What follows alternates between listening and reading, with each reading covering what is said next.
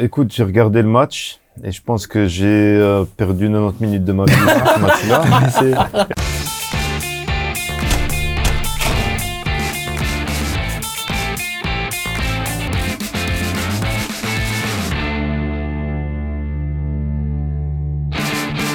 Ballon sérieusement sans prendre au sérieux, c'est toujours mieux. Bienvenue dans un nouvel épisode du Clubhouse Football Time. Et encore une fois, je suis avec des chroniqueurs aussi piquants que délicieux. Vous connaissez l'adage, vous connaissez la maxime. C'est un véritable plaisir que d'accueillir aujourd'hui, encore une fois, Xavier. Comment ça va, mon Xavier? Ça va pas mal et toi, ça va? Tu fais ton retour avec la ça. trêve, plus le remplacement. Ça fait Il est là. quand même, voilà.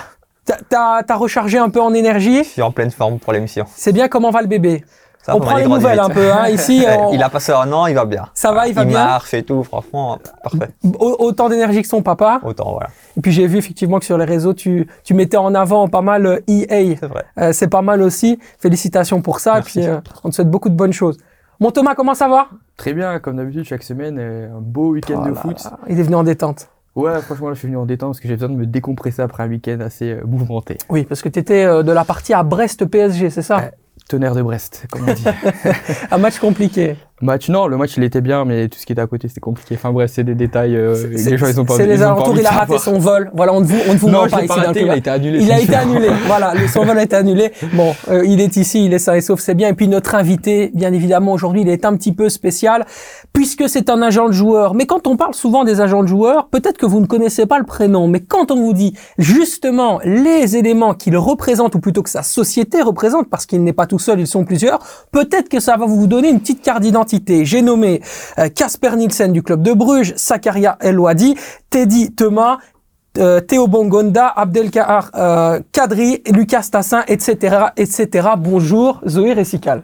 Bonjour. Ça fait un sacré CV quand même. C'est oui, on a une belle écurie avec des, des- des bons joueurs, des bons gars surtout.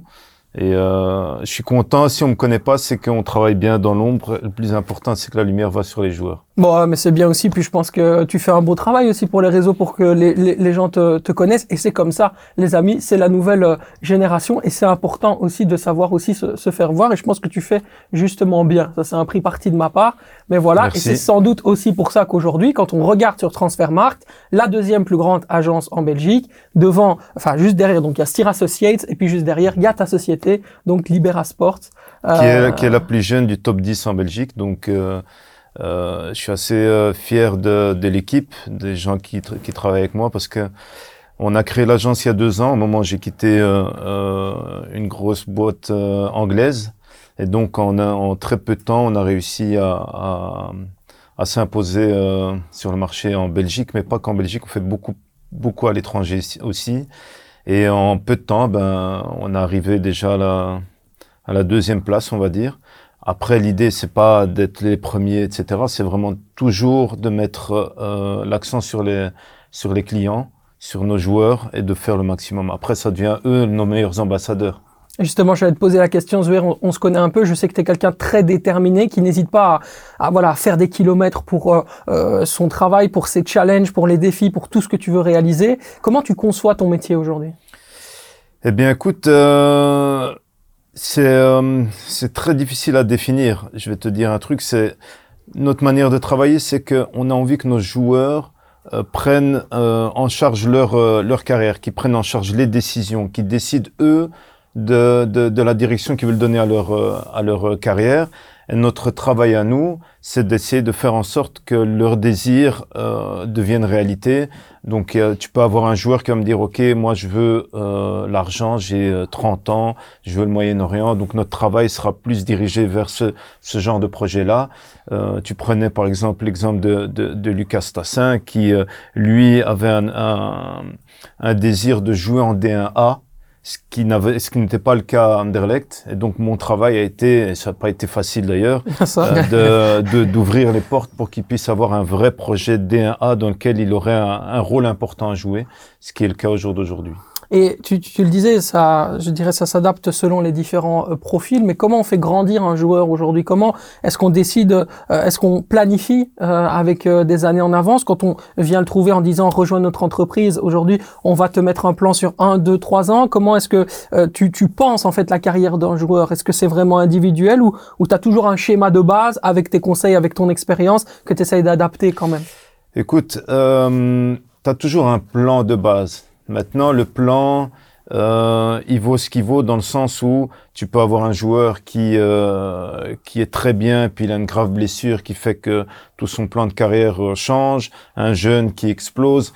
Donc en fait, tu dois réellement adapter euh, au fur et à mesure de, de l'évolution son son plan et surtout ses désirs à lui, comment il se sent.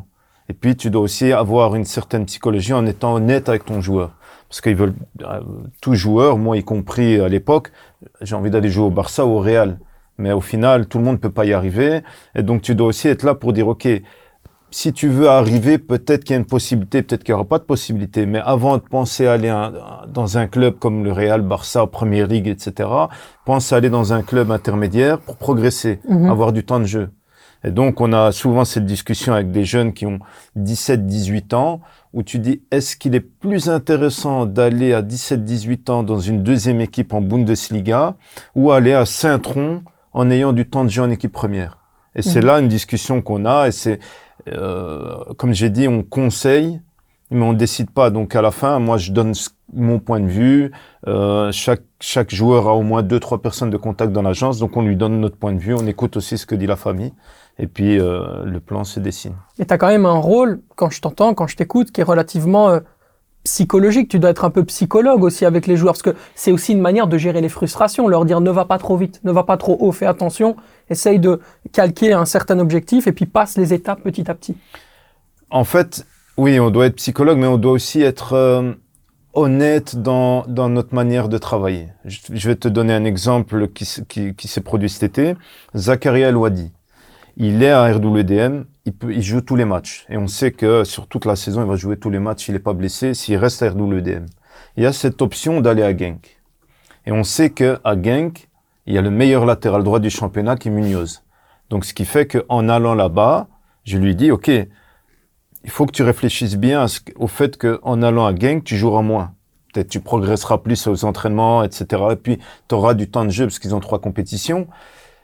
Mais c'est un feeling à avoir. Et donc moi, et je le dis honnêtement, je me penchais plus pour rester encore euh, et confirmer RWDM, mais lui a décidé que euh, il progresserait plus en allant à Genk. Donc mon travail a été de faire en sorte de euh, maximiser le contexte de son arrivée à Genk et surtout de faire en sorte que les deux clubs s'arrangent. Là aussi assez compliqué, mais euh, Dieu merci, ça a été. Donc voilà, donc tout ça pour dire que euh, les joueurs décident où ils veulent aller. On est là pour essayer de les aider. Et ben, je suis aussi là pour le soutenir parce qu'il va moins jouer. Mhm. On sait qu'il va moins jouer.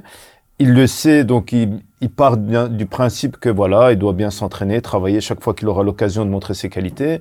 Mais quand tu es dedans, crois-moi, c'est plus difficile de jouer un match toutes les 3-4 semaines, alors qu'avant, tu jouais toutes les semaines. Et donc, même s'ils le savent pas avant, au moment où j'arrive, je dis, OK, voilà, on va devoir euh, l'aider, on va devoir euh, le soutenir, parce qu'après 3-4 mois, ça va devenir lassant. En Mais- espérant que Munoz parte en janvier. Oui, ce c'est ça surtout. oui, c'est vrai que ce sera quand même une Il opportunité. partira de toute façon.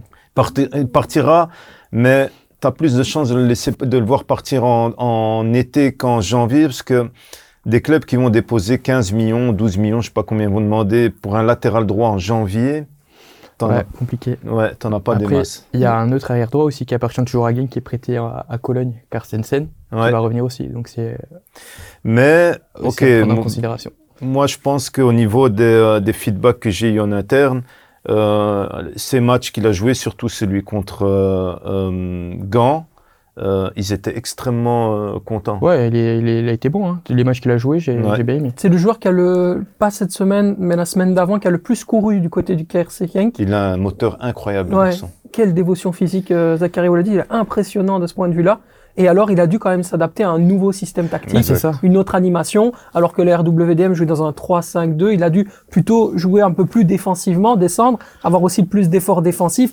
Question de replacement et de positionnement, c'est pas toujours facile aussi, parce qu'il est jeune et qu'il doit encore apprendre, mais pour le moment, euh, les efforts, il les fait et, il est plutôt pas mal, euh, Zachary Eloidi. Et ça, va le convenir, ce- cette position-là, parce qu'on pa- on parle quand même d'un poste d'arrière droit, euh, alors qu'il était piston de base, et que c'est un ailier. Ouais, exact, Ouais. exact. Ouais. Après, quand tu vois un peu euh, euh, les euh, latéraux de, de, de Genk, leur position Ouais, ils sont- moyenne est très, très, très haute. hein. Tu vois, Munoz, je le Ouais. vois euh, très souvent au poste d'ailier. que- Ouais, c'est que- ça. Il est plus dans le rectangle Ouais, que voilà. dans le. C'est un peu la même chose de- pour Zakaria aussi. Ouais, je comprends. Zouer, il y a une question que je me pose et elle est liée à ta relation humaine avec les joueurs. Parce que quand on est quelque part euh, représentant, je sais que vous êtes plusieurs, mais quand tu dois représenter toute une série de joueurs qui ont des vies, des comportements, des mentalités com- complètement différentes, je veux dire, ça va de Casper Nissen à euh, Teddy Thomas, on l'a dit, Théo Bongonda, des joueurs qui n'ont rien à voir au niveau de la personnalité. Est-ce qu'il faut être ami avec les joueurs pour être efficace? Et comment tu gères cet aspect qui va entre le professionnel et quand même la relation humaine? Parce qu'un joueur de foot, il a besoin d'être attaché à toi quand même d'une manière ou d'une autre pour pouvoir se lier à toi en termes de confiance. Bah, c'est sûr qu'il faut un certain un minimum de relation parce que il faut une vraie confiance entre euh, le joueur et son agent parce qu'on parle quand même de, de sa carrière et euh, par euh, par définition de sa vie aussi euh, professionnelle. Donc notre approche de notre côté, c'est très simple, c'est qu'on a toujours deux personnes de contact pour chaque joueur. D'accord. Donc euh, souvent c'est moi et euh, un de mes euh, collègues qui peut-être sera plus jeune, plus plus apte à, à- à parler d'autres choses, de, je sais pas moi, de voiture, de mode, de PlayStation, etc. Mais donc en fonction des joueurs, hein, euh, même un Casper Nielsen, euh, c'est un grand gamer, il faut le savoir. Ah ouais, d'accord. Donc euh, on, on, on croirait pas comme ça, mais euh, Excellent. donc en gros, Bah, je vais contre toi à FIFA. euh, je crois qu'il est plus, je crois qu'il est plus euh, les trucs de combat. Là. Battlefield et tout ça, ouais, ok, je crois qu'il est plus dans. Ça, c'est pas Euh, pour toi, je suis désolé. Ouais, voilà. Mais euh, pour revenir à ta question, en fait, euh, on s'adapte vraiment à chaque joueur. Et comme tu as dit, il y a des joueurs qui ont besoin euh, d'une euh, d'une complicité, d'une d'une approche euh, omniprésente. Limite, quand il- un joueur termine l'entraînement, le, le match, dans les 15 minutes, tu sais qu'il va t'appeler pour revoir, t'as vu le match, qu'est-ce que t'en penses, machin. D'autres sont plus taiseux, tu les entendras beaucoup moins et euh, c'est des joueurs qui ont déjà leur vie, etc. Et ils vont te dire voilà, moi je sais, j'ai besoin de toi pour ça. Le reste, euh, t'as pas à t'inquiéter. euh, je suis euh, autosuffisant, tout va bien, etc. Indépendant. Mais quand ils ont besoin, ils savent qu'ils peuvent quand même t'appeler. Oui, bien évidemment, et pas que pas que pour le football, pour la vie privée aussi, euh, parce que on part du principe que euh, si ça se passe bien, euh, si ça se passe mal, pardon, au niveau privé, tu auras un impact sur Mm. le sur le terrain et inversement. Donc, le, chez nous, le, le joueur sait qu'il peut compter sur nous aussi bien pour le foot que pour des des, des choses un peu plus privées. Mhm, ouais, effectivement. Thomas, tu regardes un peu, c'est vrai que tu as fait aussi des études dans, dans le management euh, euh, du sport, donc ça doit certainement te parler, tout ce que dit euh, Zoé. Est-ce qu'il y a des, des choses qui te viennent à l'esprit euh, quand tu entends tout, tout ce que nous raconte euh, Zoé Ouais. aujourd'hui? Non, c'est marrant parce que quand j'ai démarré ces études, que je disais aux gens, et on me dit direct, ah, tu vas devenir agent de joueur. Et je dis non, c'est pas forcément euh, ce que ce que je recherche. Je re- recherche, pardon, moi je suis plus dans la communication, mais euh, mais je savais pas que tu avais euh, Teddy Thomas dans dans ton euh, dans ton CV. C'est mon joueur préféré d'ailleurs. Ah ben voilà. Ok. Ouais. On me demande des fois, enfin, euh, quand tu demandes à un fan de foot, c'est qui ton joueur préféré, on va te sortir des Ronaldo, des Messi. Bah moi, désolé, c'est Teddy Thomas. Parce Ah que bon. franchement, j'adore euh, son, son son style de jeu, sa personnalité. C'est quelqu'un. Ouais, de- Même son histoire, parce que quand Ouais, tu sais son que histoire aussi. Ouais. Il y a 5-6 ans, il livrait des pizzas. Aujourd'hui, il est euh, euh, un des joueurs majeurs en Ligue 1 Non, en termes fou. de statistiques. Et tu sens le gars qui a une revanche à prendre. Mm. Et, et- et quand tu travailles avec des gars comme ça, tu as vraiment envie de faire le maximum pour l'aider Ouais. à y arriver. Parce que bon, euh, Il mérite. pour hein. sortir de, de, de l'Union, ça n'a pas été évident. Ah ça Surtout que euh, dès qu'il me voit arriver à l'Union, il commence à, à grincer des dents parce que j'ai sorti Casper, Sibe van der Heyden. Ah, il voulait euh, vraiment partir. Enfin, partir. Ah, il voulait. En fait, la Ligue 1, quoi.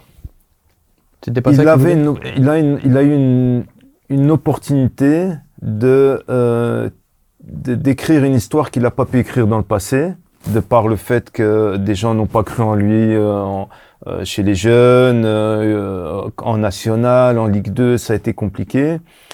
Et il, il a, il a eu cette opportunité de revenir, un, par la grande porte, deux, dans un projet euh, avec euh, style euh, et euh, le, le management du club ultra bien défini. Vraiment, les gars travaillent super bien là-bas, Mm. à Reims. Et trois, euh, pour lui sa famille, c'est une espèce de revanche par rapport aux gens qui n'ont pas cru en lui il y a quelques années. C'est vrai qu'effectivement, il a souffert euh, de la nationale, puis la division de Belge, et puis monter euh, en, en JPL. C'est c'est un parcours exceptionnel, mais oui, dans le mental, il a beaucoup de charisme hein, quand même, Teddy Thomas, quand tu le vois. c'est ça. Pour le gérer au quotidien, Dégage ça un doit truc. pas être facile. dire, Non, au même. contraire, vous avez, il est différent en- de ce qu'il est sur le terrain. Donc, quand il est sur le terrain, hargneux, machin, etc. En fait, moi, ce que j'apprécie beaucoup chez Teddy, c'est qu'il sait ce qu'il veut. Il sait ce qu'il veut. Et à partir de ce moment-là, on se dirige dans la direction. Il a vu un peu comment je travaille parce qu'il était, euh, il a, il a, il, il m'a rejoint il y a un peu, un peu moins d'un an. Et donc, parce que, encore une fois, ses copains étaient chez moi. Et donc, Mhm. euh, euh, encore, comme je disais tout à l'heure, les, La les- réussite attire la réussite. voilà, les, les, les, les joueurs sont mes meilleurs ambassadeurs parce qu'ils se parlent entre eux, ils voient comment c'est carré, transparent, etc. Et donc, euh, il y a eu plusieurs opportunités. Donc, il a choisi euh, euh, le stade de Reims parce que dès le premier jour, ils l'ont ils ils lui ont fait sentir euh, important. Mm. Donc lui, il voulait pas arriver, à, par exemple, tu as dû entendre qu'il y avait Rennes, etc. Il voulait pas arriver dans un club où il devait recommencer à faire ses preuves, mais plutôt un club qui lui dit, voilà, tu arrives, tu es un de nos, nos trois leaders. Key player, quoi. Voilà, et on va construire autour de toi. Ouais, non, moi j'étais très content quand il a signé au Stade parce que j'ai travaillé dans ce club, donc c'est mon club préféré en France. Ok. Et c'est mon joueur préféré, donc il est là-bas. Franchement, moi c'était. euh, Donc je deviens parfait. son agent préféré. Voilà, Ouais, c'est ça, exactement. Exactement. Super, voilà, ça va devenir le Zmir Essical Football Club ici, ça va être magnifique. Bravo en tout cas, euh, effectivement, pour ce magnifique transfert qui n'a pas été aisé. Effectivement, on l'avait euh, suivi sur euh, sur Twitter et ça avait fait grincer bien des dents. On va passer maintenant euh, au moment fort de la semaine, bien évidemment, le Ballon d'Or et cette cérémonie du, du Ballon d'Or. Xavier, tu l'as suivi un petit peu Plus ou moins. Tu as regardé Tu as regardé la, le, J'ai toute regardé la peu. cérémonie Non, même pas, parce que le souci, c'est que tu connaissais presque le vainqueur oui. euh, en avance, toi, et j'étais pas forcément d'accord avec euh, le vainqueur, donc euh, c'est pour ça que je l'ai pas suivi. Ah bon, d'accord. Ben on va y venir. Bien sûr, pour la huitième fois, Lionel Messi a été sacré Ballon d'Or. C'est assez exceptionnel forcément, mais est-ce que c'est mérité, Thomas? Oui, c'est mérité. Moi, je suis pas forcément d'accord avec ce que Xavier dit. C'est probablement la dernière saison où il aura autant de, de prix. Euh, il a quand même gagné la Coupe du Monde, le prix qu'il voulait tant avec sa nation. Il a fait une bonne saison en termes de statistiques, je précise, au PSG, parce que bon, quand on le voyait euh, sur le terrain, c'était pas, euh, il marchait plus que ce qu'il courait. C'est, euh, c'est, c'est comme ça. Mais après, non, pour moi, c'est un joueur qui mérite et, et les concurrents n'étaient pas forcément à sa hauteur, même si Haaland l'aurait mérité aussi, mais Voilà, euh. je pense que Xavier n'était pas d'accord parce que peut-être tu penses que Haaland l'aurait mérité. Bah ça, ou même un Mbappé ou autre. En fait, le souci, c'est que ce que je reproche à Messi, c'est que dans ceux qui votent, il y en a beaucoup qui votent, on va dire par défaut, je sais pas pour qui voter, je vais voter par Messi, pour, pour, Me- pour Messi, pardon.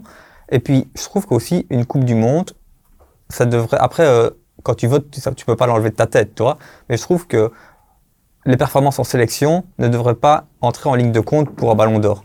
Que c'est une performance individuelle, et Haaland, qui est norvégien, enfin, malheureusement, il va jamais gagner la Coupe du Monde qu'un joueur qui est brésilien, français, espagnol et tout ça, il va potentiellement gagner la Coupe du Monde. Donc déjà, toutes les années de Coupe du Monde, si tu fais partie d'une petite nation, le Ballon d'Or, tu l'oublies. Toutes les années d'Euro, tu l'oublies. C'est pour ça que je trouve que Bah, historiquement, tu as toujours eu euh, un ballon d'or, qui, euh, année de Coupe du Ouais, Monde, qui aura bien performé.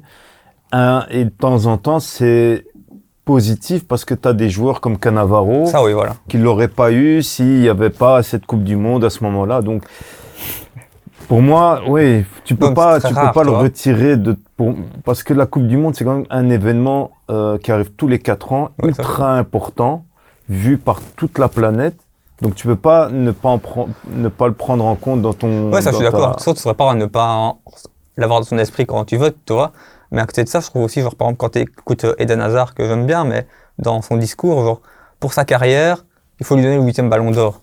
Mais tu votes sur l'année, pas sur, euh, pour une carrière. Mais alors il faut créer une distinction qui s'alle le Ballon d'Or d'honneur et donner Ah non, mais le ballon d'or, c'est le meilleur joueur sur l'année, tu vois ce Ouais, que je veux comme un escar, C'est pas pour, euh, bon, euh, ce qu'Hazard Après, dit, on s'en fout. ce dit. Non, mais je veux dire, c'est un exemple parmi tant d'autres. Il y en a plein qui ont voté comme ça parce que c'est Messi, on vote pour lui, tu vois ce que je veux dire. Et je trouve que tu devrais être, euh, ouais, plus objectif, toi, dans Non, tes mais votes, t- certainement. Ton, a- ton avis m'intéresse, euh, Zoher. Tu penses que effectivement le, la Coupe du Monde, de toute façon, c'est c'est un petit peu l'événement qui va un petit peu tout catalyser, et que si on est bon ou pas derrière, ça va enclencher complètement le, le, le titre au niveau du Ballon d'Or, quoi. Tu peux pas juste dire, OK, si tu fais une super Coupe du Monde, t'as le ballon d'or. Euh, Là, je suis, je serais pas d'accord non plus. Euh, dans ce cas de figure-ci, euh, euh, Messi peut aussi euh, euh, s'adosser à une bonne saison en termes de statistiques, etc. 21 buts, 20 passes Oui, décisives avec le Paris ça Saint-Germain. reste, ça reste extraordinaire, mais on a l'habitude avec lui qu'il fasse des choses extraordinaires, donc c'est ça, c'est quasi banalisé. Il faut pas le banaliser. Mais euh, oui, pour moi c'est important parce que euh, la Coupe du Monde, c'est l'événement euh, qui euh, nous rend amoureux du football. Moi, je me rappelle quand j'étais petit, que j'avais euh, 6-7 ans, les, les, les tout premiers souvenirs, c'était des matchs de Coupe du Monde. C'était pas euh, un Barça Real ou, euh, ou euh, des matchs de, de, de championnat de Belgique. C'était la Coupe du Monde. Même ma femme qui aime pas le foot, elle regarde la Coupe du Monde. Ouais, c'est vrai. Donc, euh, donc c'est, c'est- cet, événement-là fait en sorte que ça donne plus de valeur encore aux joueurs qui brillent. Puis l'histoire qu'il y a derrière, le fait que euh, il a il a porté le- le- le- l'équipe nationale argentine sur son dos, la similitude avec Maradona, ça, ça rend les choses.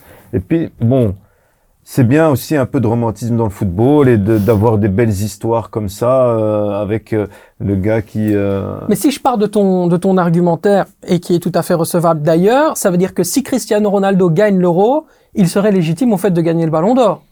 À 39 ans. Maintenant, non. Pourquoi? Parce qu'il est plus dans un championnat euh, du top niveau. Et, et d'ailleurs, même si euh, l'année prochaine, Messi te marque 40 buts en MLS et gagne la Copa América, il sera plus, euh, ça sera plus, euh, pour moi, euh, cohérent qu'il ait le, le Ballon d'Or. Thomas n'est pas d'accord non Ah non, si, justement, je suis d'accord avec, Ah. avec ce qu'il dit. Euh, les, les statistiques en MLS, ça n'a pas la même valeur que les statistiques euh, en Europe. Ça, je suis complètement d'accord avec ce qu'il dit. Et la même chose pour Ronaldo. S'il en plante 40 en Arabie Saoudite, qui gagne l'euro, franchement, ce serait bête de, de lui offrir euh, Ouais. le ballon d'or. Après, on a quand même eu, on va pas dire une coupe en chocolat pour euh, Erling Haaland, mais la coupe Gerd Müller qui est vraiment dédiée au, au meilleur buteur. C'est vrai qu'il a marqué 46 buts euh, pense. la saison dernière. C'est quand même assez impressionnant. Il a battu euh, quasiment tous les records en, en première ligue. Euh, vainqueur de, de tous les titres collectifs importants dans, avec, euh, avec Manchester City. Il est deuxième, Kylian Mbappé troisième, et alors on retrouve évidemment Kevin De Bruyne quatrième. Ça laisse quand même un petit goût amer euh, pour Kevin De Bruyne cette quatrième place. Il aurait peut-être mérité d'aller chipper la place de Kylian Mbappé. Bon, pas. Les, les- les jaloux diront que c'est France Mm. Football, euh, Kylian Mbappé, meilleur joueur de la France, et non. triplé lors de la finale de la Coupe du Monde. Ça Bah aussi, oui. ça marque aussi Je pense les pas. esprits. Hein. C'est pour ça, ouais, bah, Kylian a fait une bonne saison, puis il a fait une bonne Coupe du Monde aussi.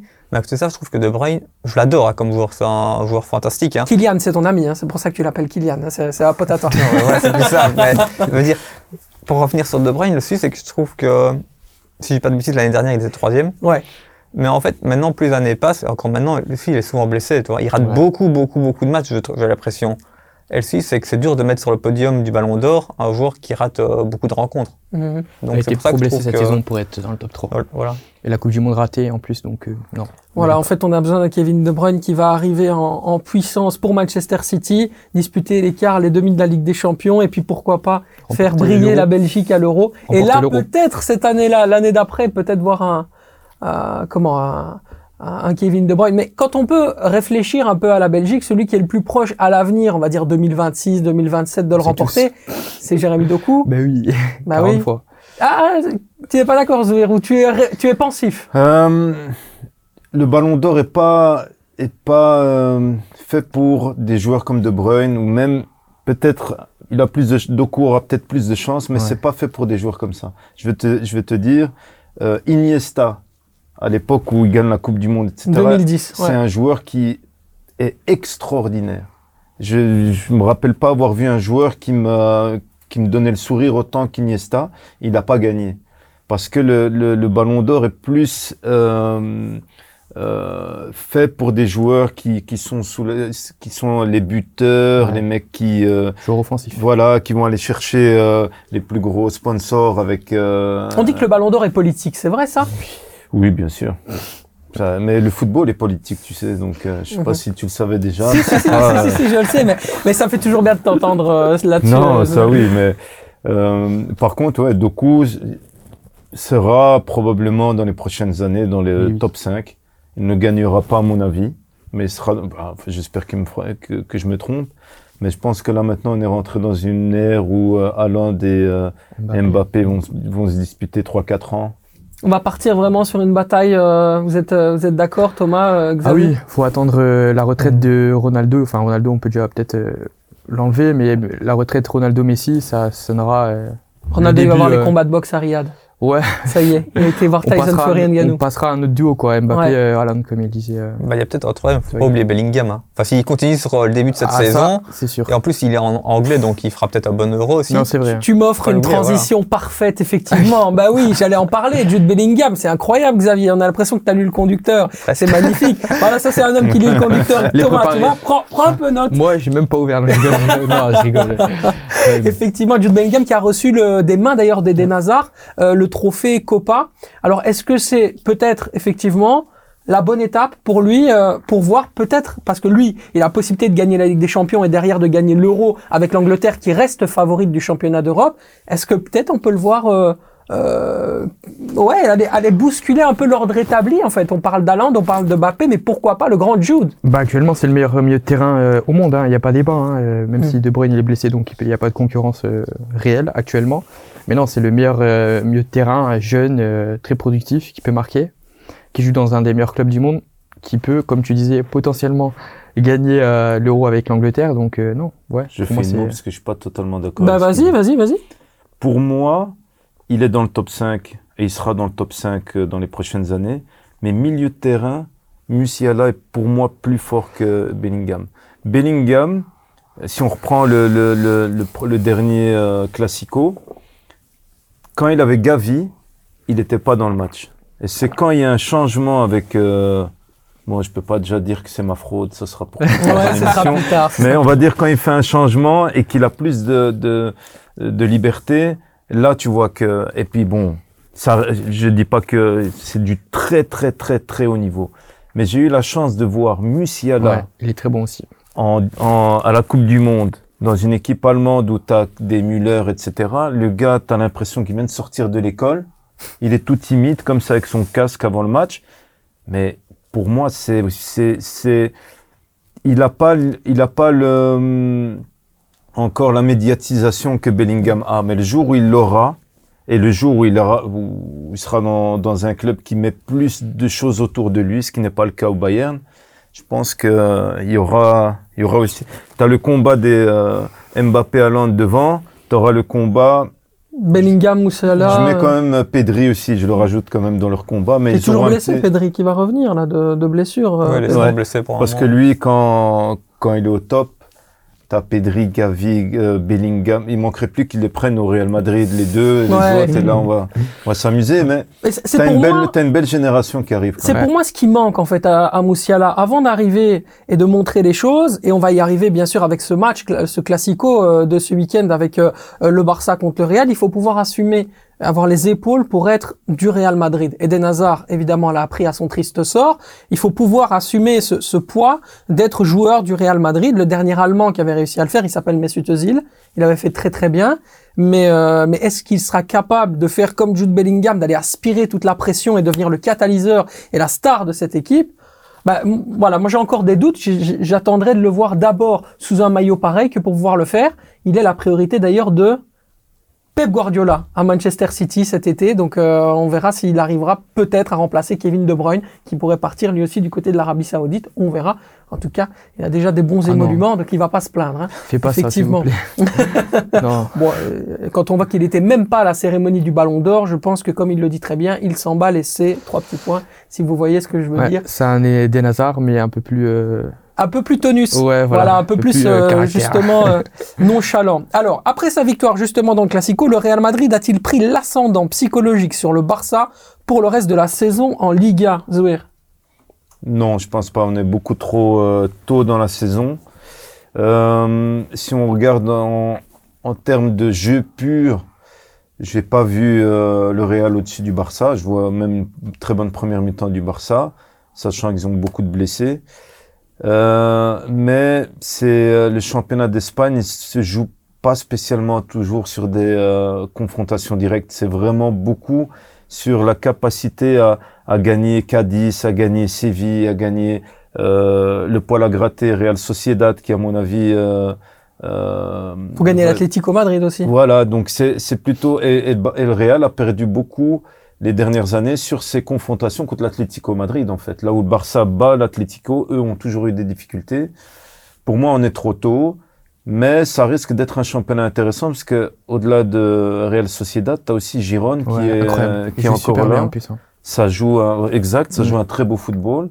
J'aime beaucoup le, cha- le, le championnat d'Espagne cette année, c'est c'est agréable à suivre. C'est en train de devenir de plus en plus excitant, effectivement, Ouais, avec des, vrais contenders qui se, qui se retrouvent comme ça ici, un petit peu surprise. Hein, Gérone, qui, qui s'attendait à voir Gérone au-dessus En termes de football aussi, ça fait partie du City Football Group, Oui. si je Oui, ne me trompe exact, toujours. Exact. Donc c'est encore un très bon euh, travail de Père Guardiola, qui est le frère de Pep Guardiola, qui est à la tête de la direction sportive de cette. Et euh, pourtant, ils n'ont pas fait beaucoup de transferts entrants. hein. Ça ressemble beaucoup à l'équipe de la saison dernière. hein. C'est ça qui est. euh, C'est sans doute aussi pour ça que est passée peut-être la magie du tiki-taka de l'époque du Barça. En tout cas, c'est très bien joué de la part de, de la part de Gérone. Mais pour revenir sur cette équipe du, du Real Madrid, euh, on a vu vraiment une histoire euh, complètement changée. D'abord un Real mal, très mal dans cette rencontre, en difficulté. Le Barça qui arrive à tenir, qui a marqué très rapidement aussi. Hein, euh, ça leur a permis de, de gérer. Et puis euh, le réveil par Bellingham, par aussi l'entrée qui a fait beaucoup de bien de Luka Modric euh, dans ce milieu de terrain. Euh, comment vous sentez ce, ce Real Madrid euh, Est-ce que, est-ce que ce Real-là peut aller chercher quelque chose de plus euh, cette saison? Vous avez parlé bien sûr de la régularité euh, euh, du, du, du Barça euh, en Liga, je le comprends très bien, mais par exemple en Ligue des Champions, est-ce qu'on peut compter encore une fois sur, sur le Real Madrid? Est-ce qu'ils font partie des, des favoris Bah, véritablement je pense comme toutes les années, il va falloir compter sur eux. Après, quand tu arrives dans le dernier carré ou autre, ben, des matchs plus ou moins élimination directe ou aller-retour, c'est toujours compliqué, mais je pense qu'il faudra compter sur eux. Mais pour en revenir sur la Liga, ben, moi je pense que cette année, ça va être pour eux et pas par- pour Barcelone, tout simplement, l'année passée, Barcelone, ils jouaient que la Liga. Ils ont un effectif encore assez jeune. Même pour le coach, gérer la rotation, gérer l'effectif de jouer tous les trois jours avec la Coupe d'Europe, c'est pas pareil que de préparer un match par semaine. Est-ce qu'il leur manque pas quelque chose, Xavier, au Real Madrid? Devant, moi, je- ça me laisse quand même encore un petit Bah, peu sur oui, ma mais ils trouvent toujours des solutions au final. Il Ouais. faut quand même, quand tu vois leur banc, enfin quand tu vois que Luka Modric, il joue jamais, il rentre toujours juste pour faire la différence, Ouais, c'est vrai. et que tu peux te permettre de, de l'avoir, je pense que c'est ça en fait, c'est que au Real, tu as plus d'expérience, tu as des joueurs qui ont l'habitude de jouer qu'un match ça dure 90 minutes et de jouer tous les trois jours. Mhm. Physiquement, ils sont prêts, tandis qu'à Barcelone, je pense qu'ils sont encore un peu plus jeunes, ça va venir. Mais gérer toute une saison où tu joues tous les trois jours comme ça, bah, peut-être qu'ils vont pas y arriver. C'est peut-être pour ça que la Liga va leur échapper. Moi, j'ai un joueur que je trouve absolument fantastique qui vient de Division 3 espagnole, qui avait 19 ans, puis ensuite il a été recruté en 2022 euh, à, au Barça B, c'est Fermin Lopez. Mm. Fermin Lopez qui est, qui est fantastique, Mm. mais quel joueur Ça aussi, c'est des trouvailles comme ça. euh, c'est- dingue. Quand on est agent de joueur, on aimerait se retrouver dans la position de l'agent de Fermin Lopez. C'est sympa. Quand tu Ouais. viens de Détroit et tout de suite tu deviens la star du Real Madrid comme ça en une saison, c'est fou quand même ce destin, euh, Zoé. Oui, après, euh, il était connu, euh, il était connu dans, dans le microcosme du, du, du, du football espagnol, Ok. mais il lui a fallu, en effet, d'aller dans un club filial, je crois, du Barça euh, en troisième division pour avoir du temps de jeu.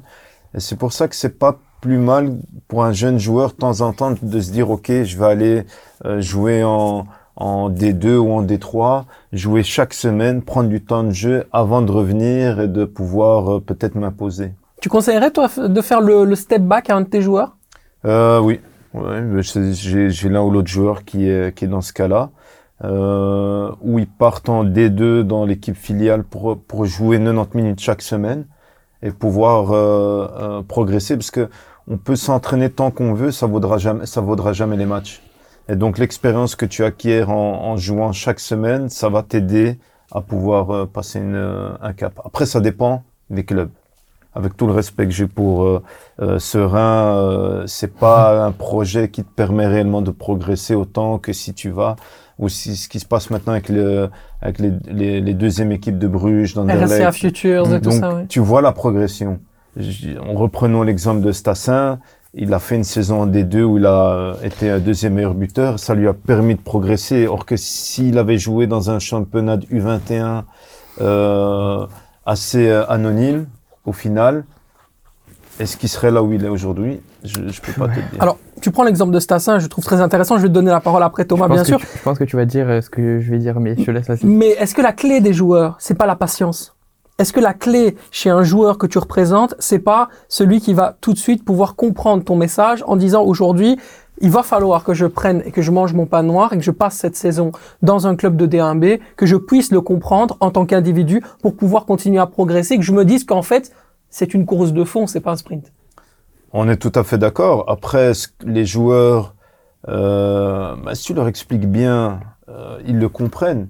Euh, si tu as devant toi Lewandowski euh, qui est numéro un, bah, il faut travailler. L'exemple de, qu'on- dont, dont on parlait tout à l'heure avec euh, Zachary Elouadi est un bon exemple. On sait que c'est Munoz qui est premier. Il le sait, il l'accepte, il travaille et il travaille pour rendre les choses difficiles pour Munoz, pour le coach, et être prêt le jour où Munoz va partir.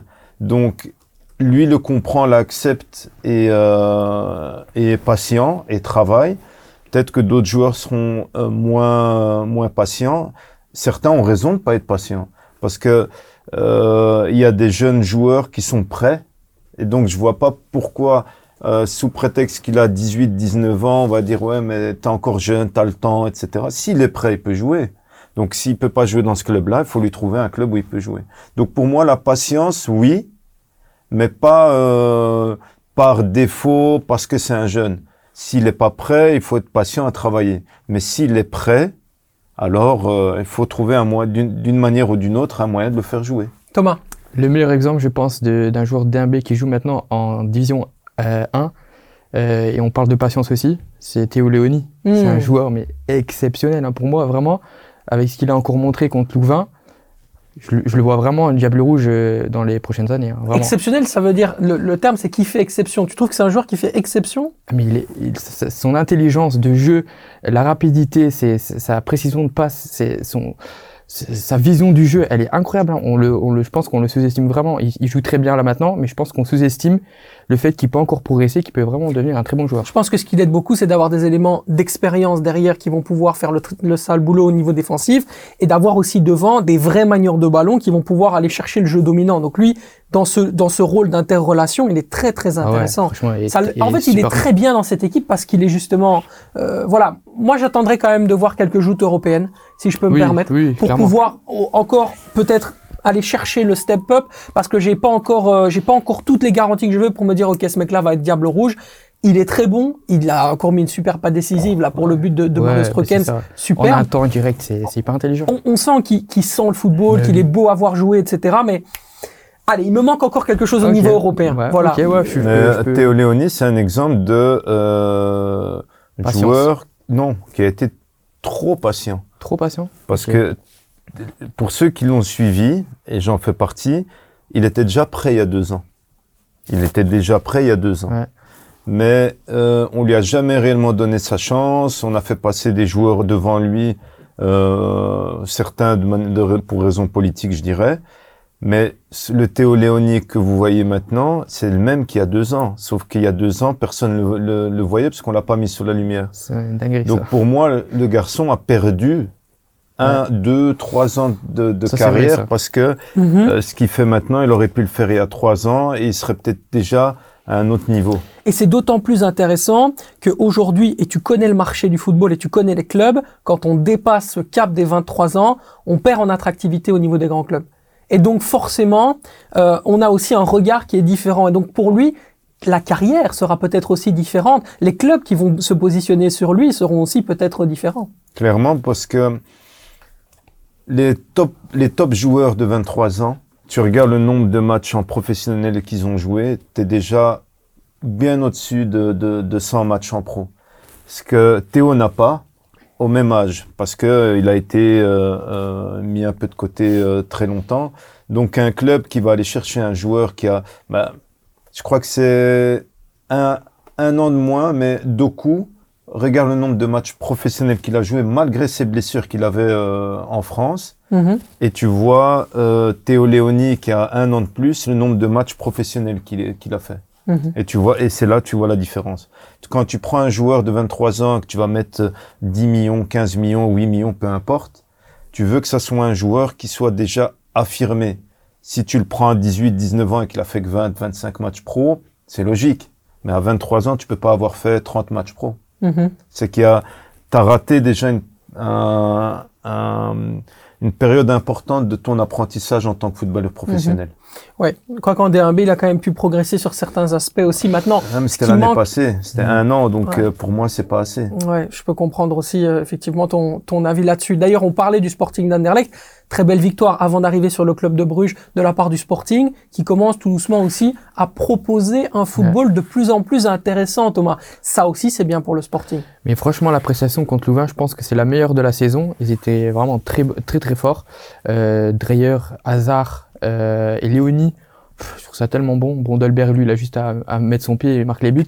Mais il les marque, quoi. Il est là. Et c'est Et ce un- que... Si je peux me permettre, Ouais. un vrai bonheur de voir Mario Strokens enfin s'épanouir dans cette équipe. Je trouve que c'est un super joueur de foot et j'ai- j'ai toujours, je me suis toujours dit, mais quand est-ce qu'on va le voir vraiment? Quand est-ce qu'on va pouvoir enfin voir ce dont il est capable sur le terrain? Quand est-ce qu'il explose? Parce qu'on en parlait tellement, on en disait tellement. Il faisait partie de ce qu'on appelait le, le, le, le- le diamant euh, euh, chez les U18 à Anderlecht à l'époque, euh, avec les Samuel Mbangula, avec les Nongue, avec euh, euh, il y avait aussi euh, comment s'appelle-t-il euh, Roméo Lavia, etc. Cette génération de 2004 était très forte. Bilal El Kanous aussi. Bilal El Kanous, voilà. Mais tu ne le représentes pas, celui-là. C'est- Ça m'étonne que tu en parles. Mais euh, pour le reste, forcément, c'est intéressant de voir un, un Mario Strokens. Lui aussi, il peut, il peut apporter quelque chose à ce Sporting. Maintenant qu'il a prolongé son contrat jusqu'en 2026, peut-être que ça peut lui donner aussi le, allez, le petit déclic euh, mental, Thomas. Mais moi, je suis pas très convaincu par son. Ok. Ouais, je pense que c'est par rapport à sa position dans dans le jeu. Enfin, il est au milieu de terrain, il manque un peu ce, ce côté défensif. On l'a vu contre le Standard, il était là, euh, ils ont pris l'eau hein, au milieu de terrain. Et... Donc euh, non, moi je suis plus, je suis plus fan d'un d'un Flips à cette position-là, dans le noyau Anderlechtois. J'aimerais plus voir Flips que Struikens à cette position. Donc c'est peut-être pour ça aussi que j'ai un peu plus de mal avec Mhm. Struikens et, et, et Il voir manque un comment peu de ça finesse pour ce Ouais, poste-là. ouais, je trouve aussi, il est pas, c'est pas son. Plutôt sur un côté, alors. Ouais, plus, je pense. Moi, moi, je pense aussi, hein, comme Ouais. toi. euh, Je pense qu'il a des qualités, mais il doit plus aller sur le côté. Ouais, mais J'attends quand même beaucoup de ce Mario Stroken. Je sais pas, ça fait longtemps qu'on en parle et il a quelque chose dans le dynamisme, Ouais. dans le la double accélération. Allez, il a quelque chose dans son football. C'est parce que t'as pas encore vu Flips. Mais t'inquiète, tu changeras d'avis. Oui, bon, bien sûr, mais tendance à chérir les Belges. Ici, on a une émission belge, mon ami. Oui, oui. Flips, il est bien sympa, mais il reste français, tu vois. Donc euh, Ouais, mais non, moi je fais pas euh, par rapport à la nationalité, c'est vraiment voilà, l'objectivité le totale. talent du joueur. Xavier, prends-en de la graine. Voilà. Non, c'est objectif quand même. Ouais, voilà. Allez, on va parler du club de Bruges après sa victoire contre Lugano et sa victoire in extremis face à l'Antwerp Football Club. Avez-vous été rassuré par le club de Bruges? Tiens, Xavier, Pas du tout. pas du tout. Non, bah en soi, enfin, ok, il gagne, mais au final, il gagne contre Lugano, qui est 6 ou 7e en Suisse sur 12 équipes. Et le championnat suisse, c'est quand même pas le meilleur championnat, donc euh, tu peux dire que c'est une victoire euh, de prestige ou quoi. Il joue pas le titre en Suisse, quoi. Et l'Antwerp, ça reste l'Antwerp en Belgique. On a l'impression que, enfin, c'est un gros club, hein, je dis pas le contraire, mais c'est une victoire en 9 matchs. Donc ils sont pas dans la meilleure Non. période de leur vie non plus. Je vais pas dire qu'entre guillemets, pour le moment, euh, tout le monde ne perd pas contre l'Antwerp, mais presque. Mhm. Donc, ok, Bruges a fait un bon match et tout ça, je dis pas le contraire. Mais tu peux pas être rassuré en ayant affronté ces deux équipes-là. C'est ça que je veux dire. Zoé? Euh, écoute, j'ai regardé le match et je pense que j'ai euh, perdu 90 minutes de ma vie ce match-là. Enfin, c'était euh, hallucinant. Tu avais l'impression qu'il voulait pas jouer. Et euh, pour moi, non, tu, Bruges ne se rassure pas sur, en termes de jeu, mais se rassure en termes de points. Et crois-moi que dans une, dans, dans une saison, c'est important Ah, aussi oui, de prendre des points. Et euh, parce que tu peux pas être euh, au top tout le temps. Ça. Et euh, bon, ils prennent quand même trois points sur un concurrent direct pour les playoffs 1, ce qui est non négligeable. Mais bon, voilà, c'est- la seule chose que tu peux ouais, prendre dans ce truc-là. Mais pour le reste, euh, ouais, c'était, c'était en termes de jeu, c'était très faible. C'était, j'ai pas compris. Mais ça va passer à la trappe contre l'Union, certainement, Thomas. Euh, peut-être ou peut-être pas, parce que c'est la bête noire, faut pas oublier, hein, de l'Union euh, Club de Bruges, c'est toujours compliqué pour Ah, eux. Je pense que eux s'en rappellent. Le dernier match de- des playoffs euh, a, a- a marqué un petit peu les esprits. Ouais, c'est un peu leur bête noire, donc je sais pas trop. Euh, par contre, moi, j'ai été, euh, j'ai pas été rassuré par le club de Bruges non plus. Par contre, je suis rassuré du, du, du- de la position du numéro 9. Pour moi, c'est Ju- Jutgla qui doit jouer en 9 et pas, pas Thiago. Ça, je suis rassuré. Il a encore prouvé que c'était lui qui devait jouer à cette position-là. Et euh, C'est lui qui débloque le match avec un but absolument euh, barcelonesque. Ouais. hein. Ouais, non, mais ouais, c'est, incroyable son but, il est, il est fantastique. Et je pense aussi, euh, même si son début de, de saison est compliqué et que son agent est à côté, ça n'a rien à voir, mais c'est, réel. Je pense que si tu joues avec un Nielsen à la place de Vetlesen, je pense que ça peut, ça peut mieux, euh, mieux rendre. Et un Nusa surtout, aussi à gauche. Tu mets Nusa, Nielsen et Jutgla, je pense que c'est la bonne, la bonne formule. D'autant que le cadeau qu'il a offert à, à, Beşiktaş, euh, ça C'est c'est ça, quelque chose ouais, qui a dû ouais. vraiment le, je pense, ouais. lui faire trotter dans la tête. Est-ce que toi, tu en as parlé euh, avec ouais, lui on en euh, a parlé, on en a parlé directement après le match. Et euh, ben, c'est du Casper Nielsen, donc son objectif euh, premier était déjà de marquer, faire un assist, faire une action pour euh, faire oublier ça. C'est pas quelqu'un qui doute, loin de là. Et donc euh, maintenant, il a travaillé pour revenir euh, dans les bonnes grâces du coach. Je pense que contre Lugano, il a fait un très très bon match. Euh, contre Anvers, ben, en fait, il monte, il donne une stabilité parce que le Vetlesen est un bon joueur, mais qui fait des erreurs qui, qui coûtent quand même cher. Je Ouais. pense à la glissade contre Courtrai, mais euh, il a un jeu à risque, des, des pertes de balles qui peuvent euh, qui peuvent euh, coûter cher, surtout que la défense actuelle à- à- au club de Bruges, c'est pas là, c'est pas c'est pas top top. Mm, C'est ça, quoi. On a l'impression qu'ils veulent mettre en avant Spiliers pour le fait de le vendre ou le faire augmenter sa, sa, sa valeur marchande, mais pas nécessairement pour le. Parfois, ça ne leur rend pas service. hein. Mais ils ont pas d'autre choix. Tu vas mettre qui Il n'y a pas d'autre solution. Bah, Mais ils sont, ils sont euh, info mercato. allez, Ils sont à la recherche euh, de un voire deux défenseurs centraux. euh, pas, pas, euh, mais pour revenir à, la, à ce, que, ce que tu disais, en effet, Casper va donner peut-être un peu plus de balance au milieu, surtout pour casser des, des, euh, des contre-attaques et des projections adverses, parce qu'il a plus euh, peut-être d'expérience par rapport à ça. Euh, mais il y a quand même deux ou trois joueurs qui sont pour l'instant en dessous du niveau Ouais. ou pas assez réguliers. Euh, parce qu'un Scovolsen, euh, quand, quand il est au top de sa forme, euh, tu l'arrêtes pas. Et nous, ça, je suis, Ah ouais, j'aime beaucoup joué, hein. nous, ça Ouais, aussi. ouais. Thomas, euh, la semaine dernière, a fait une, une réflexion que j'ai trouvée hyper intéressante. C'est le facteur égoïste des joueurs du club de Bruges. Est-ce que parfois aussi, tu peux ressentir que ces joueurs jouent pour, leur- pour leur pomme Qu'il y a un côté un peu, on n'est pas ensemble, quoi. Il n'y a pas vraiment de sweat and glory. À un moment donné, on joue un peu pour sa carte, quoi. On joue pour son transfert, on joue pour se mettre en avant. Ouais. Qui aujourd'hui euh, Bon, Sko, Scovolsen est un, est un joueur très particulier, faut le savoir. C'est pas un gars qui est euh, qui pense à un transfert à Manchester City, etc. Il est vraiment dans le plaisir du football, un peu comme euh, Hazard. Ah bon? C'est- le contraire. non, c'est euh, pour, pour te dire, je sais pas si c'est une info ou pas, mais euh, il a refusé d'aller en Allemagne, il a refusé d'aller en, en, en Angleterre. Le gars voulait retourner à Copenhague pour être avec ses copains. Donc, euh, bah oui. Donc, euh, c'est- un gars qui est là. Si s'il est heureux de jouer, tu vas voir un. Et s'il n'est pas content parce que euh, il n'aime pas deux trois trucs, c'est bon, tu le verras pas. Et donc c'est un gars qui euh, qui joue pour le plaisir de jouer. Et mais encore une fois, voilà, Tanoussa, Skovolsen, t'en as pas des masses qui peuvent euh, euh, revendiquer un transfert euh, à Arsenal ou West Ham l'année prochaine, à part ces deux trois joueurs. Donc, ok, tu joues pour toi, mais pour aller où?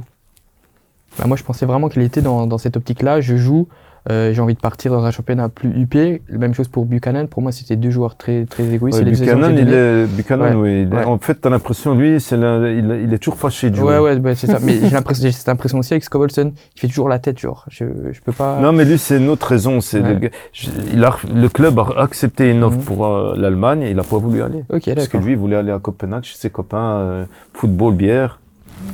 Mais euh, C'est intéressant parce que vraiment, j'avais euh, une image, euh, enfin, l'im- l'image opposée de, de, de, de ce que tu racontes là maintenant. Ouais, Donc, le euh, club de Bruges qui euh, d'ailleurs a, a fait des, des profits à hauteur de 178 Ouais, millions d'euros, bilan euh, absolument incroyable financièrement. J'ai envie de dire, même s'il n'y a pas la Ligue des Champions au bout, il y a quand même euh, une gestion assez incroyable. Avant peut-être une vente aux Américains, en tout cas on verra. C'est ce que Bart Vrag avait pu laisser sous-entendre à, à un certain moment. Donc euh, club de Bruges, on avance ou pas? Vous n'êtes pas, vous êtes, vous êtes pas convaincu? Non. vous n'êtes pas convaincu la suite au prochain épisode alors Du coup, parce que c'est l'heure de votre séquence préférée à vous, et certainement la vôtre aussi, c'est le crack ou la fraude Haha Le crack ou la fraude, on démarre avec Xavier. Le crack ou la fraude? Moi, de ce base, j'aime bien prendre des fraudes pour Ouais. mettre en avant. Et ici, je vais pas mettre un joueur. Et je sais pas si je dois mettre une équipe ou le coach. Mais sur le terrain, c'est des joueurs et pas le coach. Donc, je vais dire que ça va être l'équipe.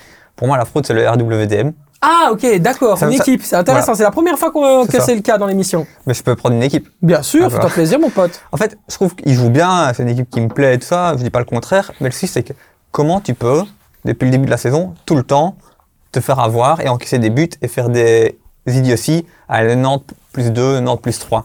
Tu sais que si tu enlèves les goals qu'ils ont encaissés dans les arrêts de jeu, ils ont 7 points en plus, ils sont 6 devant le club de Bruges. Et toutes les semaines, tu, remets- tu- tu répètes les mêmes erreurs. Ça peut arriver une fois, ça peut arriver deux fois. Mais ça peut pas arriver toutes les semaines. D'accord ou pas? Qu'est-ce que vous entendez euh, Non, non, il a un très bon point, il a raison. Euh, je regardais pas le match, mais j'avais des notifications. Donc, quand je vois qu'ils ils- ils égalisent, je crois 1-1. Ouais, Ah ouais, quand même, Juste ils ont après. réussi le truc, etc. Et puis, je vois la notification 96e de 1 pour euh, Saint-Tron. J'ai eu la même réaction. ça c'est un running gag, en fait. Ouais, hein. c'est parce que c'est euh, c'est système. et Maintenant, je crois que les mecs, psychologiquement, ils doivent être atteints quand ils arrivent à la 85e, 87e minute de jeu. ah, Ils ont peur en fait d'encaisser un but, c'est ça en fait Thomas? Ouais, mais, mais après, je pense aussi que c'est de la malchance, parce qu'on peut pas vraiment. euh, C'est toujours vraiment dans les dernières minutes. Ouais, mais c'est tout le temps. Ouais, la semaine sais. dernière, c'est pareil. Ils, prennent une passe en profondeur à la 93e alors que tu gagnes 1-0. Joue plus bas.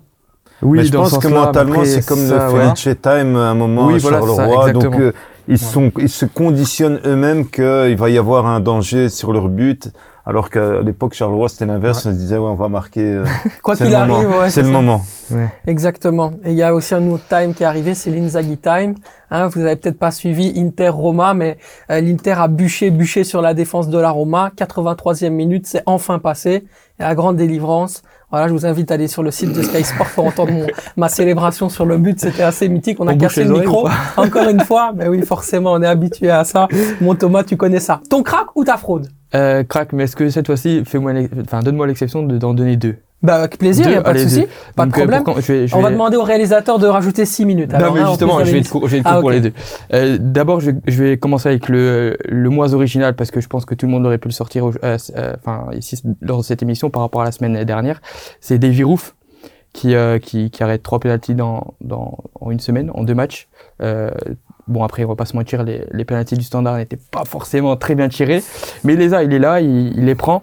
Et, euh, et j'avais vu une statistique euh, sur sur Twitter passer, c'est l'un des gardiens belges qui, euh, qui arrête le plus de pénalty. Donc c'est peut-être une option aussi pour, pour l'Euro en quatrième gardien, comme, comme les Pays-Bas avaient fait avec, avec Tim Krul, je sais plus quand. Il Mhm. avait pris pour les pénalties, il avait, il avait changé le gardien à la dernière minute pour, euh, pour faire les pénalties. C'est une idée. Ouais, c'est une idée. Après, Sera-t-elle euh, de c'est- Tedesco Je ne pense pas, après, mais c'est une mon- idée. c'est pas mon idée. Je l'ai lu sur Twitter, mais je la trouvais bien, donc c'est pour ça que je la partage avec, euh, avec tout le monde. Quel amour. Quel Voilà. généreux. Donc voilà, Davy Roux, faut pas en parler plus, Ouais. c'est logique. Ma, mais ma deuxième, euh, deuxième crack, c'est un joueur, je pense que personne l'aurait sorti, c'est un joueur de peine. C'est Tim Kral, je pense que personne ne le Ah. connaît Ah, d'ailleurs. vraiment pas, non. Non, Alors, voilà. explique-nous un peu qui est C'est Tim Kral. c'est un défenseur central qui est arrivé l'année dernière à Eupen, euh, en provenance de la République tchèque, un championnat qu'on a mentionné tout à l'heure en, en off. Mhm. Euh, il est arrivé à Eupen, c'est l'entraîneur à l'époque, je pense, c'était euh, c'était qui avant Style C'était Stork, je pense, ouais, c'était Stork. Il ne faisait pas confiance, euh, donc ils l'ont ils l'ont pris en début de mercato et à la fin ils l'ont reprêté en République République tchèque. Il est arrivé, enfin il est revenu ici cet été. Le nouvel entraîneur le faisait confiance en préparation, il s'est blessé. Après il est revenu. Et euh, ici là ça fait deux matchs qu'il est titulaire. Et je le trouve vraiment très très très très fort en défense. Il y avait Davidson qui jouait euh, sur le côté gauche dans la défense à 3. Il a pris sa place depuis deux matchs et je trouve vraiment qu'il performe très bien. Ses statistiques sont vraiment très très très bonnes aussi. Il a marqué un but aussi. Il aurait pu en marquer deux parce que euh, Kofi fait un bel arrêt aussi. Et c'est un défenseur euh, qu'on qu'on qu'on qu'on verra vraiment grandir au- à travers cette saison, je pense. Eupen qui est une équipe qui défend très bien. hein. Ils ont été quasiment en attaque-défense et dans ce cas-là, c'est eux qui étaient dans la position des défenseurs face à Charleroi. Pas un seul but encaissé. Franchement, c'est bien joué de la part Et franchement, il a gagné plein de duels, euh, des interceptions, des tacles. Euh, il était important offensivement aussi parce qu'il a marqué un but. Non, c'est un joueur, euh, je pense qu'on qu'on doit euh, qu'on doit retenir et on va encore entendre parler cette saison, je pense. Zouir, je te laisse tousser. Mais tout à l'heure, tu l'as teasé. C'est qui ta fraude? Bah, j'ai plusieurs fraudes, mais euh, il y a une fraude Bon, internationale. alors on a la catégorie. Voilà, Non, on a la fraude internationale. c'est euh, Oriol Romeu de Barcelone Ok. qui, quand il est rentré, tu avais l'impression qu'il y a un saboteur qui est rentré parce qu'il a fait aucune course, il a perdu ou, tous les ballons, et puis il a dit à, à Bellingham, vas-y, euh, c'est bon, euh, fais-toi plaisir, je te suivrai pas, je te laisserai shotter, je te laisserai marquer. Donc, euh, et quand j'ai regardé, un- parce que je me suis dit peut-être que c'est moi qui, je regardais Twitter, ça a été, à mon avis, il a dû euh, euh, fermer son compte parce que Il a du mal dormir, ouais, il a ouais, du c'est mal clair. dormir. Et donc, respect à son agent qui a réussi à l'amener à 32 ans avec euh, une VMA de Poussin au Barcelone. Ouais. Donc, Ah, franchement, euh, ouais, c'est fort. hein. Là, encore Voilà. une fois, parfois il y a des Bah, agents qui font des euh, miracles. hein. ouais, ou peut-être que c'est le frère du, du des, coach, des, fois, des à Barcelone, ils font des transferts comme ça. Comme quand ils ont ramené Poligno, là, de Chine, euh, il y a Ouais, quelques voilà. années aussi, toi. Après, Roméo est un ancien du Barça, produit de, de la Masia, donc peut-être que, mais bon, bref. À Euh, l'époque, Roméo était considéré comme une grande pépite hein, à la Masia. C'était quand même un joueur sur lequel posait énormément d'espoir. Finalement, il était parti en Angleterre, je pense, il n'avait pas Ouais, vraiment réussi. Aujourd'hui, à 32 ans, il a pas sa place sur, euh, sur un classico, tout simplement. C'est peut-être aussi le seul qui euh, pouvait se payer le Barça. On connaît les problèmes financiers euh, énormes justement de la Liga en ce moment. C'est peut-être ça qui posait euh, qui posait souci. Ou alors peut-être t'aurais pu proposer un autre joueur à, Exact, à, à la Porta. euh, T'aurais, pu proposer Thomas quand même. Voilà, t'es dit franchement. Thomas sans problème. Ah, il, vraiment, il, a- il aurait euh, la moitié du salaire de Romeo, probablement. euh, sinon, j'ai un crack à citer, parce que aussi un crack international. Euh, Harry Kane et son but euh, du milieu de terrain, Bien extraordinaire. Exceptionnel. Ah ouais, j'ai j'ai autant aimé le but que le commentateur de chez Jean-Charles Sabatier. Ouais. Ah, il est exceptionnel, Euh, commentateur de Beansport France, effectivement, qui, qui, qui est allé sur un, un cri euh, du genre Henri Kane Un Ah truc ouais, de fou. Exceptionnel. à voir sur euh, sur les réseaux sociaux. Ah ouais, franchement, c'est c'est une très belle, euh, effectivement, un très beau crack. Harry Kane qui pourrait peut-être aider l'Angleterre d'ailleurs à aller chercher euh, aller chercher l'euro. Lui et Jude Bellingham, ce sera vraiment hyper intéressant. hein. Franchement, ça va être euh, ça va être excitant tout ça. On se réjouit déjà d'y être euh, dans ce championnat d'Europe. Mais ensuite, c'est votre séquence. Parole de supporters qui arrive. Et oui, parole de supporters sur quoi? Bah Sur le club de la Gantoise. Aujourd'hui, un petit peu spécial. On vous a posé la question sur les réseaux sociaux. Tout simplement, est-ce que vous pensez que le club de Bru, euh, que le KHN, pardon, est capable de ravir le titre en fin de saison? Alors, on vous a posé la question, forcément, vous avez répondu. On va les écouter, on va les entendre un petit peu. C'est ces tweetos. On a euh, Mensana Incorporo Sané. Ben non, ça c'est un très bon nom, euh, euh, très intéressant. Un homme sain dans un esprit À l'instant T, cette équipe est favorite avec l'Union, mais la saison est encore tellement longue. Franchement, ils sont impressionnants, nous dit Pierre Setin. Euh, machine bien huilée et équilibrée, noyau stable, l'Union ou Gand. Ça revient. Est-ce que vous, vous êtes d'accord avec ces, euh, avec ces propos, Thomas? Ben, j'aime, bien euh, son, son commentaire. Certes, l'Union c'est aussi une équipe favorite, mais c'est une, équipe, une équipe qui est un peu moins complète que la Gantoise. Euh, j'ai fait le test, hein, donc chaque gros club euh, donc du top 6 ici actuel euh, de, la Belgique, j'ai essayé de remplacer chaque joueur du, du 11 de base actuel. Et la Gantoise, c'est le seul club qui peut aligner une deuxième équipe avec les mêmes qualités, enfin ou presque, parce que bon, c'est pas, il y a des bonnes qualités, mais pas toujours les mêmes. Mais c'est vraiment une équipe qui peut aligner une deuxième équipe qui performe à un très bon niveau. Par exemple, l'Union, en défense, s'il y en a un qui se blesse, ils ont que Saïx. Tu vas mettre qui euh, côté gauche? Bon, t'as Leisen, mais je pense pas qu'il est prêt euh, pour, le, haut niveau. Mais euh, à Gand, t'as vraiment, sur toutes les positions, t'as as un joueur de qualité qui peut remplacer l'autre. Alors Florian dit quelque chose d'être extrêmement intéressant pour poursuivre le débat. Le mois de janvier et la Cannes vont être cruciaux pour cette équipe. On va perdre Kandus, Torunariga, Fadiga, Nourio, Tissoudali et peut-être Orban pendant la Cannes. Il faudra s'activer sur le mercato d'hiver pour ne pas tout perdre. Zoé.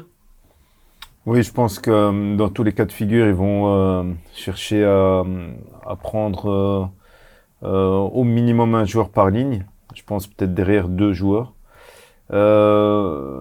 Mais je vois quand Ça va recruter cet hiver alors. Ouais, Ok. ouais, ça va recruter. Juste pour, pour couvrir cette Coupe d'Afrique. Après, on est très tôt, je le redis encore, on est quand même très tôt dans la saison. Euh, et tu peux avoir des clubs qui performent très bien cette période-ci, qui, euh, qui, qui n'avancent plus au mois de mars. Et on sait très bien avec euh, le système de play-off en Belgique que le plus important, c'est d'être bon à partir euh, à, l'arrivée du mois de mars sur la dernière ligne droite. Mais euh, Gant tels qu'ils sont maintenant, sachant que le coach est le même depuis un petit temps, donc ils connaissent le système. Euh, tu as des joueurs qui, ont, qui sont dans une vraie progression depuis deux ou trois ans là-bas. Euh, je pense qu'ils seront pas loin de, de la coupe en chocolat à la fin de la saison. Xavier, ton avis? Moi, je pense que moi, pareil, il faudra juste voir peut-être euh, où ils vont, euh, le parcours qu'ils font en Europe. Par exemple, s'ils finissent deuxième de leur groupe, mais je pense pas. Ils ont un tour en plus, donc ils ont beaucoup de matchs. On sait que la saison est longue. Et puis, c'est vrai qu'ils ont un gros noyau, comme Thomas le disait, mais au final, quand tu vois, j'adore Gant, hein, mais quand tu vois, c'est toujours presque la même qui joue. Au milieu de terrain, c'est toujours de Sarkums. Enfin, c'est toujours quasiment les mêmes qui jouent. Donc, même s'ils ont un gros noyau, il n'y a pas beaucoup de turnover. Et le jour où t'en as un ou l'autre qui est blessé, je sais pas comment ils vont faire. Je suis pas d'accord par rapport à ça parce que justement, je trouve que van the euh, fait beaucoup de rotation euh, sur les sur les sur les, les côtés, euh, enfin les, Ouais, les sur les pistons. côtés, ouais, mais les pistons l'entrejeu, en c'est toujours attaque. la même. En attaque, il, ch- il change du temps. C'est vrai que Kums et euh, et euh, et De Sar, c'est des joueurs que t'enlèves pas, mais il y a un Gandelman que Van the Broek a voulu, qu'il a amené chez, chez- enfin à la Gantoise, c'est lui qui l'a voulu. Donc euh, je pense que c'est un des deux. Il a voulu tous les joueurs, hein, c'est ce qui a causé le départ de, Oui, de- ouais. du chef scout, qui est d'ailleurs un des meilleurs chefs scouts que j'ai Ouais. connu ici dans, le- dans le championnat de Belgique, euh, qui n'est autre que Samuel Cardenas. Voilà. exact. Non, il y a, il y a Gandelman à cette position-là. Euh, Il y a aussi Hulsager, il y a Gerkens qui peuvent jouer un peu plus haut euh, au milieu de terrain. Non, je pense que certes, peut-être il manque un milieu de terrain, je suis peut-être Voilà, d'accord. Un milieu de terrain, mais c'est vraiment la seule position où il n'y a pas euh, un double. Enfin, mais justement, ouais. ils les ont, en fait, je trouve que malgré qu'ils les ont, t'as toujours quand même toujours les mêmes joueurs, tu vois. Bah, de ça, il n'a pas joué en Europe 1, par exemple. Il, a, Ouais. il est même pas rentré. Donc, c'est euh, peut-être le c'est premier très match rare. qu'ils ouais, jouent c'est- pas depuis le début de la premier- saison, Ça, c'est vrai, c'est pour les matchs. ouais. Après, un coach va toujours essayer de garder un minimum de Stabilité. de stabilité. Donc, euh, il va essayer de pas trop toucher dans l'axe, en colonne vertébrale, ou en tout cas de garder toujours euh, deux, trois joueurs systématiquement, à part quand c'est des, des adversaires relativement faibles en Coupe de Belgique prochainement. Euh, mais je pense qu'il qu'il tourne pas mal. Et connaissant la philosophie du coach avec euh, les, les constantes VMA que- qui surveillent énormément, euh, si un joueur est moins bien, il va il va aller se reposer tout simplement. Moi, je pense que ça va beaucoup dépendre de- du côté clinique d'un Kuipers et surtout du retour en forme d'un Orban qu'on n'a pas beaucoup vu depuis ce début de saison, qui est un petit peu blessé, qui a des petites gênes physiques, qui a aussi euh, raté un transfert, en tout cas n'a pas n'a pas été transféré cet été. Ça devrait être pour l'été prochain euh, normalement, Euh, mais euh, il y a eu beaucoup de choses aussi hein, qui se sont passées du côté de la Gantoise. Euh, L'arrivée de Sam Barrow euh, comme nouveau patron, la dernière année de, de Michel Louagie, le directeur général, le côté euh, très présent d'Ain Van Azebroek au niveau des, des transferts, ce qui a causé aussi beaucoup de remue-ménage, on l'a dit avec le départ du, chef scout euh, euh, Samuel Cardenas. Euh, ça aussi, ça n'aide pas au niveau de la stabilité pour aller chercher par exemple un titre, là où par exemple la seule chose qui a changé du côté de l'Union Saint-Gilloise, qu'on peut critiquer sur bien des égards au niveau de la direction, mais au niveau de, la façon dont, les choses bougent, c'est quand même plus structuré. Est-ce que là aussi, c'est aussi un avantage qu'on peut donner à l'Union par rapport à Gand, Thomas? Ouais, mais est-ce que ça affecte forcément l'équipe? C'est pas l'impression que j'ai là actuellement. Les, euh, les mouvements euh, hors, euh, hors équipe, hors, hors noyau, j'ai pas- vraiment pas l'impression que ça affecte le niveau de jeu de la Gonta parce que ça joue très bien. Le- les joueurs ont vraiment confiance en leur coach. Tu ressens vraiment une, une alchimie entre le coach et le groupe. Mhm. Euh, et je vais peut-être me répéter, mais vraiment à chaque position, tu as des joueurs euh, que tu peux, euh, tu peux doubler, quoi. Même le gardien.